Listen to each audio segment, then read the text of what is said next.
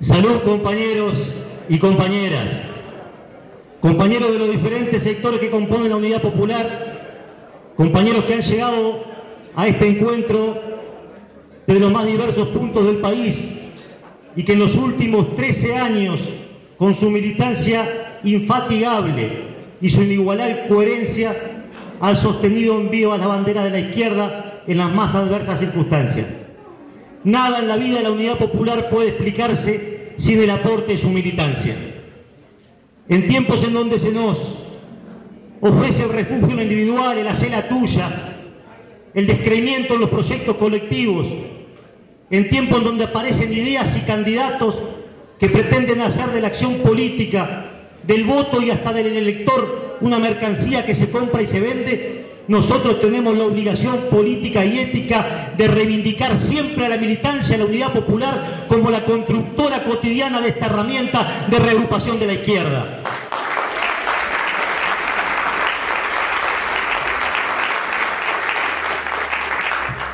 Es de este modo, apostando a lo colectivo, seguro que del desarrollo del debate colectivo surgirán las ideas que nos conduzcan al cumplimiento de los objetivos, es desde ese lugar que elegimos construir, reagrupar y reconstruir la izquierda.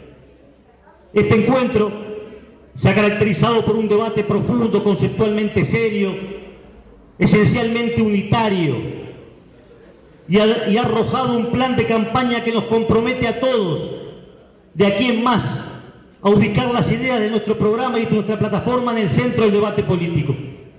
Porque esto, como fuera señalado aquí, es una campaña donde aparecen rostros maquillados, creativos jingles, millonarios en la televisión, gigantescos publicarteles en las rutas nacionales, pero no aparecen los problemas centrales en debate en torno a qué visión del país y del mundo tiene cada candidato.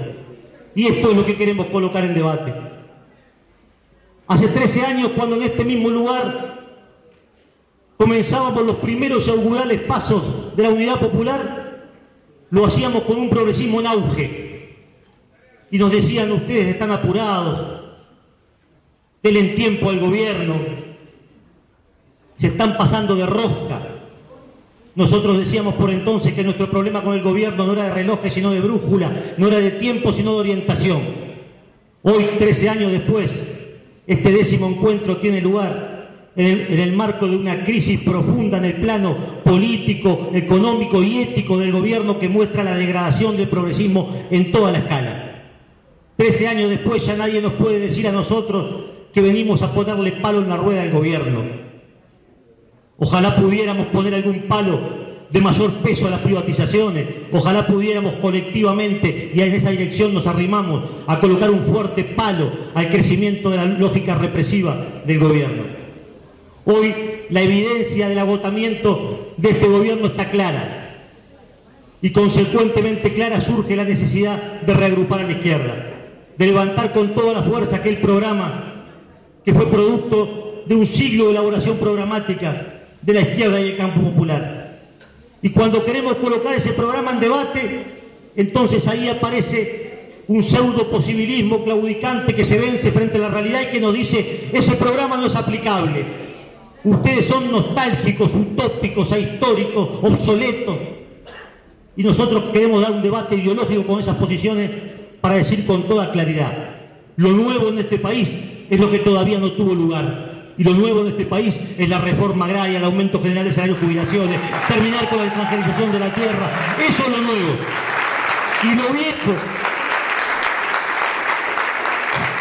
Y lo viejo es la continuidad de la política de los partidos tradicionales que encarnó el modelo económico del Frente Amplio, apenas con algún maquillaje cosmético y cuyo resultado final, después de 14 años del ejercicio del gobierno con legitimidad social, con mayoría parlamentaria, da como resultado objetivo, comprobable en cifra, que los ricos son más ricos que nunca antes en la historia de este país y los pobres, en el mejor de los casos, son apenas menos pobres.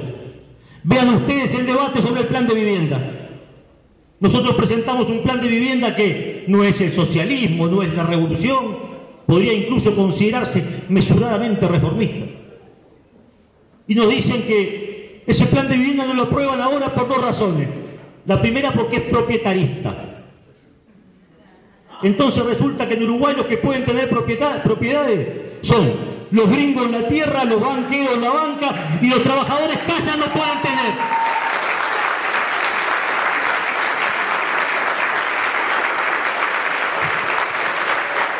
Hace dos días, hace dos días escuché un legislador del oficialismo decir que el plan de, vivienda era propietarista y que además se oponía al avance de la tecnología y la ciencia porque hoy se puede construir de forma barata, seca, segura y no sé qué, y ofrecía un conjunto de variables vinculadas a lo que llaman construcción no tradicional, construcción alternativa. Y acá hay una pregunta que hay que hacerse con toda claridad. Si es tan maravillosa esa construcción alternativa, ¿por qué no lo hacen en Punta Este, en Carrasco, en Malvin? Y, siguen construyendo con ladrillo para eso. Entonces, para los pobres vivienda de cartón, mientras que las clases dominantes siguen pegando un ladrillo tras otro. ¿Es un capricho del plan de vivienda la construcción tradicional? No, es un elemento central para desarrollar un fuerte mercado de trabajo, una cadena productiva en la construcción.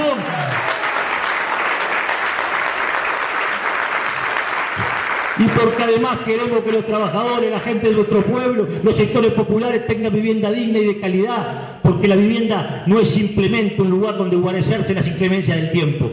La vivienda es un estructurante de la vida, desde los tiempos de la caverna, cuando el hombre primitivo comprendió que podía poner abajo del techo a los suyos y a los suyos. No es lo mismo tener o no tener vivienda. En Uruguay faltan 80.000 viviendas de acuerdo a, las cifras oficiales. Se ha difundido recientemente un estudio que da cuenta de la existencia de 654 asentamientos irregulares donde viven casi un cuarto millón de uruguayos, desprovistos de servicios básicos, muchas veces de saneamiento y de agua potable. Ahí es donde nace la pobreza en este país, porque en este país la pobreza sigue teniendo cara de niño y de mujer. Y después de 14 años de gobierno del Frente Amplio, 137 mil niños, niñas y adolescentes entre 0 y 17 años nacen por debajo de la línea de pobreza. Esto es un oprobio, esto es insostenible. Y nuestro programa ofrece también una respuesta concreta a eso. ¿Y sabe cuál es la respuesta concreta que atraviesa toda la lógica de nuestro programa? Es bien simple de comprender no hay posibilidades ni siquiera mínimamente de resolver los problemas de la pobreza sin meterse con la riqueza. Y hay que meterse con la riqueza. Es ahí donde vamos a resolver estos problemas.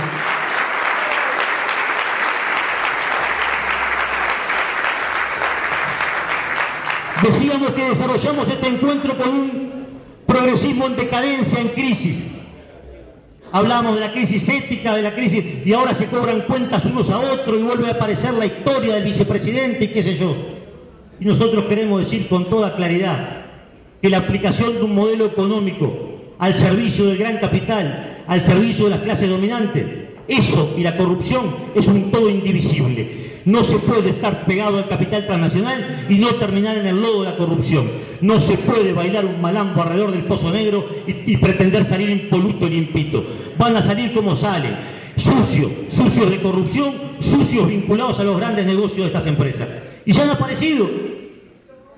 ¿Cómo se llama este negocio de pedirle plata al Banco República para sostener una fábrica supuestamente en problemas como el principal frigorífico pesquero que había en Uruguay, Fripur, y luego con ese dinero comprar molinos de viento para que el Estado me compre a mí la energía a un precio más alto que la que vale en el mercado. Eso en cualquier lugar del planeta Tierra se llama corrupción.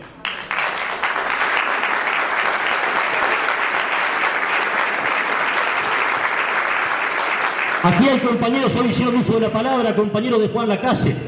Miren, entre Fripur, y Fanapel, una en Montevideo, una en Juan Lacase, se perdieron 2.000 puestos de trabajo. 2.000. ¿Y saben a dónde van a trabajar esos trabajadores calificados? Con una vida dentro de la fábrica que estructuraba su vida, su barrio, su pueblo.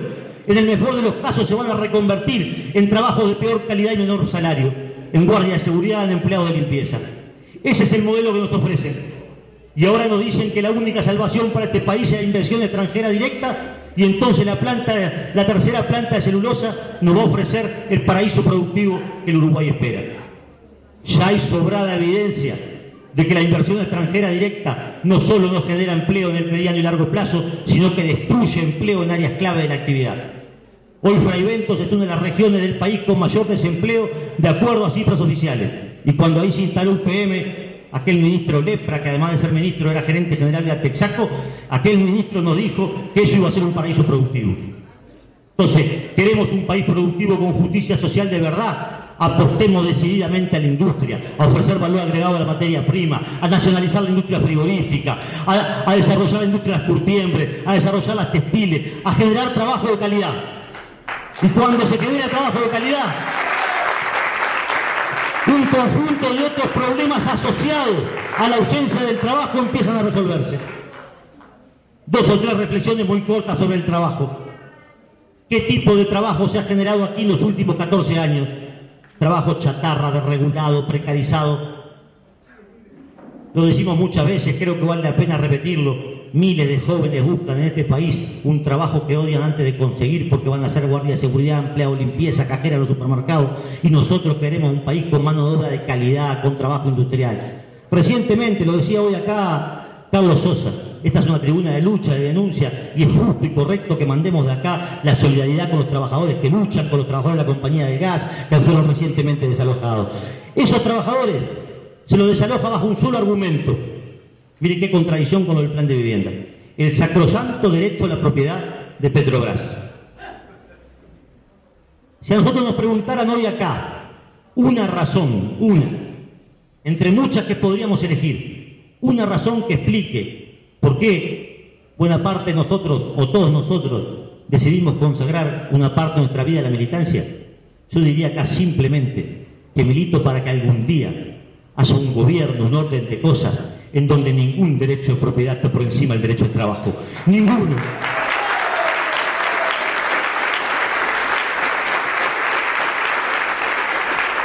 Un orden de cosas donde el trabajo deje de ser el suplicio de millones de personas del mundo y se convierta en una actividad libre, creadora, donde el producto del trabajo social vaya a parar a mano social. Ese es en última instancia el fin último, el derrotero de nuestro camino. Y en ese camino, compañeros, y en esta campaña electoral, para ir concluyendo, se nos van a colocar otros obstáculos. Los materiales, naturalmente, la, enorme desproporción de recursos entre nosotros y el resto, eso lo vamos a suplir con creatividad, con esfuerzo, con apuesta decidida a la militancia. Y luego se va a instalar, ya está instalado, y es importante un encuentro de militantes reflexionar acerca de esto, esta idea de que se viene aquí la restauración conservadora y entonces el voto útil y qué sé yo. Nosotros queremos decir que no imaginamos una hipótesis en donde alguien ande por la vida eligiendo entre lo malo y lo peor. Nosotros queremos votar por lo bueno y lo bueno, en nuestra opinión, es el programa que da soluciones reales y concretas a la gente. Y lo bueno es el programa a la izquierda. Y lo bueno es el programa a la unidad popular. Y en octubre, como se dijo, vamos a votar el Parlamento y vamos a ensanchar la bancada de izquierda para que desde ahí se amplifiquen las voces del campo popular. Y en noviembre será otra historia. Ahora, no nos pidan a nosotros que nos compremos un malómetro para andar midiendo quién es menos malo, porque en ese camino no a poco nos van a encontrar nos van a encontrar en el camino de defender el cuerpo de ideas de la clase trabajadora, del campo popular, el cuerpo de ideas que rompa definitivamente la dependencia de este, este país.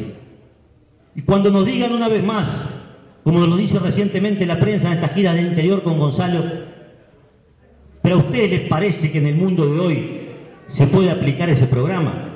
¿A ustedes les parece que el mundo de hoy admite la reforma agraria? ¿A ustedes les parece que el mundo de hoy admite el salariazo? Bueno, nosotros tenemos que decir que nuestro programa de utopía no tiene nada. Que lo único utópico y más que utópico verdaderamente quimérico es pensar que el mundo sigue funcionando como hasta ahora. Y lo que ha quedado demostrado, y lo decimos con toda firmeza, es que el capitalismo no puede ofrecer a la humanidad más que la reproducción ampliada del hambre, la miseria, la desigualdad, la injusticia y la guerra. Eso es el capitalismo.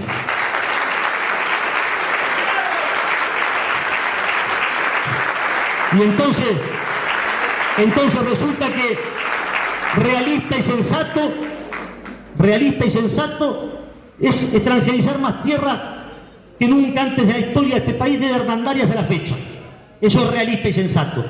Y utópico para ellos es pensar que la tierra tiene que ser para que la labura. Realista y sensato para ellos es que la mitad de la clase trabajadora de este país perciba salario por debajo de los 25 mil pesos. Y utópico es pensar que los trabajadores pueden vivir dignamente con un salario que al menos alcance para mantener una vida decorosa.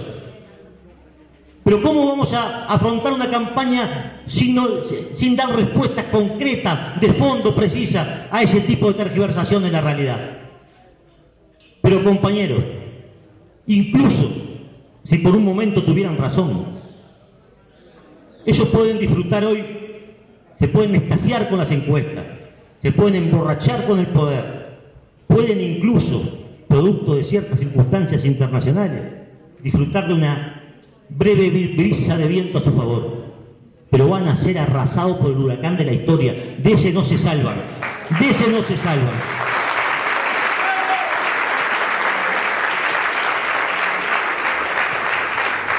Y nosotros vamos a seguir defendiendo la idea de que este mundo puede ser dado vuelta, que este mundo puede ser pensado, vivido desde el punto de vista de los trabajadores y las clases populares.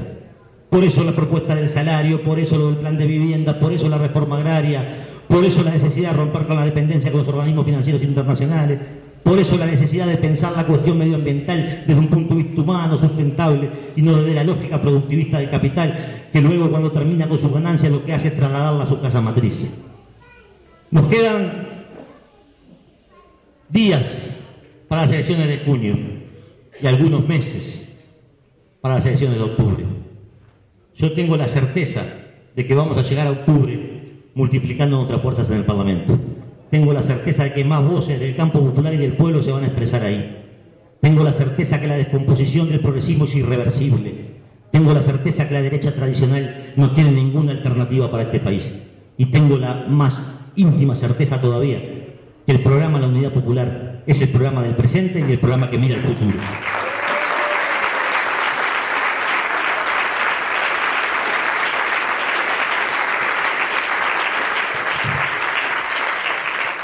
En el, en el, agradecimiento a todos los compañeros por la confianza que una vez más nos han conferido a Gonzalo y a quien habla, en la reafirmación de que ocupar un puesto de responsabilidad y una trinchera de lucha es el más alto honor que un trabajador puede aspirar, en eso decimos que estamos seguros que este pueblo, como dice la canción, va a saber leer en su mano de obrero el destino. Gracias compañeros, viva la unidad popular, arriba los que luchan.